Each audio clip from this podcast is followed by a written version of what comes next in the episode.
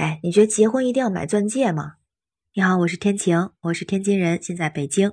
哎呦，这两天因为钻戒的事儿，有个消息登上热搜，就是那个迪二品牌是咱们中国国产的一个品牌，说它有一款戒指一万五，但是成本呢只有四千块钱。迪奥从二零一零年开始的一个品牌吧，它打的那个口号啊非常特别，是说男士一生仅能定制一枚。表示什么意思呢？这个戒指只能男的买，不能女的买，而且这个男生啊只能买一次，他还有登记，有严格的登记，表示什么呢？真爱只有一个，挚爱一生，吸引了很多的年轻人来买这个品牌。但是报道就说啊，如果是相同克拉或者相同颜色、相同净度之下，这个迪二的钻戒就比其他的同类品牌，咱们国产的品牌，什么周大福啊、周大生等等，高出好几千块钱，毛利率超过了百分之七十二，因为这件事情就上了热搜。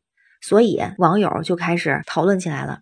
那有一部分网友就说啊，这属于暴利，是在交智商税。然后也有一部分网友就说呢，这个钻戒嘛，一生一次，说是心甘情愿为爱情买单。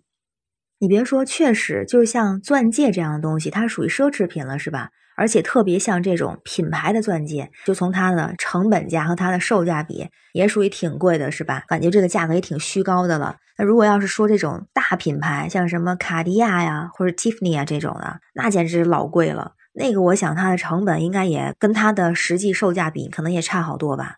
但是其实就是因为买戒指这个事儿，我这个朋友是个女孩，她就因为买戒指这个事儿跟她男朋友分手了。他们俩本来就是相处了已经三四年了，决定要结婚了，所以才说去买个戒指嘛。那这个男孩其实家里条件不是特别好，这女孩说咱们就不着急呀，就是一定要在结婚之前买房子，房子也挺贵的，所以就想两个人以后一块儿买房子。但是呢，现在就是别的东西都不要，就想要个戒指。他就看上了一款戒指，一款大牌的戒指。这戒指多少钱呢？大概是四万多块钱。但是这个男孩他应该是当时手里真的没那么多钱，所以男孩就说这个确实也挺贵的，咱也买。我去那个珠宝市场，因为刚好有朋友在珠宝市场买一个啊，就跟这个样子很像的，材质是一样的，品质是一样的，但是它就是不是那个大牌，这样就能省好多钱，可能一万多块钱就能买一个大概两三万的，或者两万块钱就能买个四五万的，大概这样的一个对比哈，就说明这还挺暴利的，是吧？但是这女孩当时就没想通，一气之下跟这男孩分手了，觉得这个男孩不爱她。然后男生也觉得这女孩好像怎么是这样的，怎么就挺物质的，不能理解。而且不是不买，只是不买那个大牌儿。分手之后呢，这女孩后悔了，但是她再去找那男生，这男生现在不理她了，就这么个情况。然后因为是朋友嘛，所以女孩也跟我们来诉苦哈，跟我们说说呀，像这种情况怎么就分手了就不能做朋友了吗？然后我们就说啊，你这个想做朋友，好像目的不是那么单纯哈，因为你不是真的只想跟他做普通的朋友，感觉好像还是想求复合那种心理。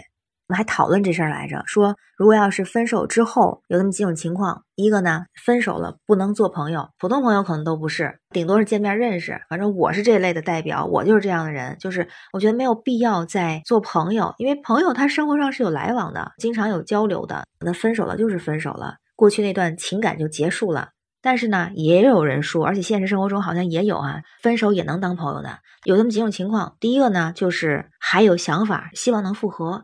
我身边这女孩，我觉得她就是这种情况，所以她觉得分手还能做朋友。然后再有呢，就是前任他还有可以合作的这个价值，比方说，就是以前是朋友，可能以后会开展什么业务合作呀，或者工作上的合作呀，有可能是有这种情况。这我就想到明星哈，就是张艺谋跟巩俐。张艺谋跟巩俐之前那段恋情好像还轰轰烈烈的，但最终他俩也是没在一起。分手之后很多年之后，张艺谋在拍《满城尽带黄金甲》的时候，又请了巩俐，因为他就觉得巩俐是最适合那个皇后的人选嘛，所以他又把她请回来了，就属于这种业务上的合作。那分手还能做朋友，我觉得还有一种情况就是，可能我们是一大群人都认识。刚好其中两个人他们是情侣，后来分手了。但是我们这些人呢，经常还见面，经常一块玩儿，就像是挺经典的美剧《Friends》老友记。他们六个人嘛，比如说 Rachel 和 Ross，他俩分手之后，那他们也是朋友，因为大家经常一块聚会，就觉得那个还挺特别的。在现实生活中，我自己没有这样的情况，但是我还真认识这样的。我的有一个朋友，他的同学就是这种情况。同学们他们有那种呃校园情侣，后来分手的，然后现在各自有家庭，几个家庭大家一块聚会，这种我觉得也挺不错的吧。但是应该他们两个前恋人之间私下里可能是没有联系的，这种我觉得还挺好的，也算是一种比较特殊的分手后的朋友关系哈。然后还有一种情况呢，就是分手还能做朋友的，是他们之前交往就不深。两个人认识的时候，就是因为可能刚好我就想谈个恋爱，刚好希望有个伴儿，刚好我们都单身，所以刚好凑在一起，就是很刚好。但是好像心里只是对对方仅有好感而已，并没有说我多么喜欢，也不是什么一见钟情，就是哦，觉得还不错，有眼缘，然后就交往一下。后来过程中发现好像性格啊、什么习惯啊都不是特别一样，然后很快又分手了。其实也没有太大的感情的连接，哎，这种情况也真的有。然后人家就说。好像也不是很适合，不如就分开，还是普通的朋友这样相处，各自有各自的生活，还真有这样的。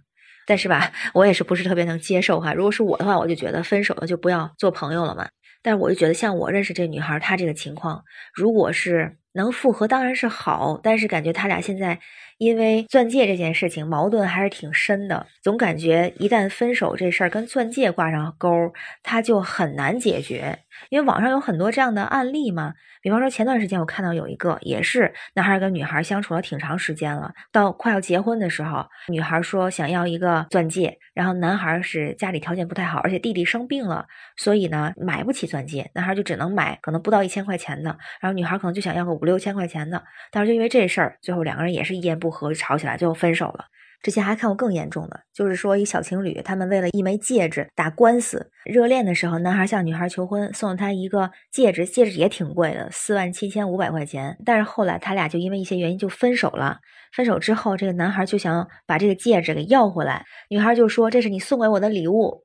然后这男孩就觉得呢，我送你这个戒指，它是一个求婚戒指，是跟这个婚姻协议相关的，不是一个普通的礼物，所以就跟他索要这个戒指。这个官司还打起来了，而且两人有点撕破脸的这种感觉哈，就觉得戒指这个东西吧，它本来是个好东西，而且钻戒它常常就跟什么求婚啊、订婚啊、结婚这个相关联。那个经典的口号嘛，叫“钻石恒久远，一颗永流传”。然后再到咱们说那个第二那个品牌，它主打的。男人一生仅能定制一枚，就觉得这个戒指它本来是想寓意圆满，是想代表美好的婚姻，或者是美好婚姻的开始，或者美好婚姻的持续。但是呢，很多时候因为一个钻戒还会引起来很多的矛盾，而且如果是因为钻戒引发的矛盾导致的分手，好像很难复合。而且这种分手之后做朋友，觉得也是可能性不大。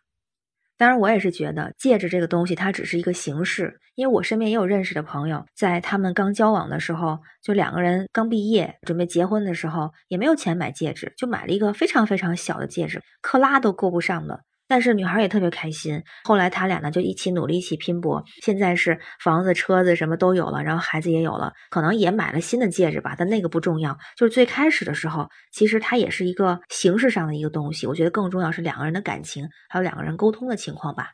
不知道你觉得是不是这样哈？咱们可以讨论讨论。行了，今天先聊到这儿。我是天晴，这里是雨过天晴。感谢你的关注、订阅、点赞和留言，我会回复你的。哎呀，现在我得去劝劝我的小伙伴了。让我们每天加油，每天好心情，拜拜。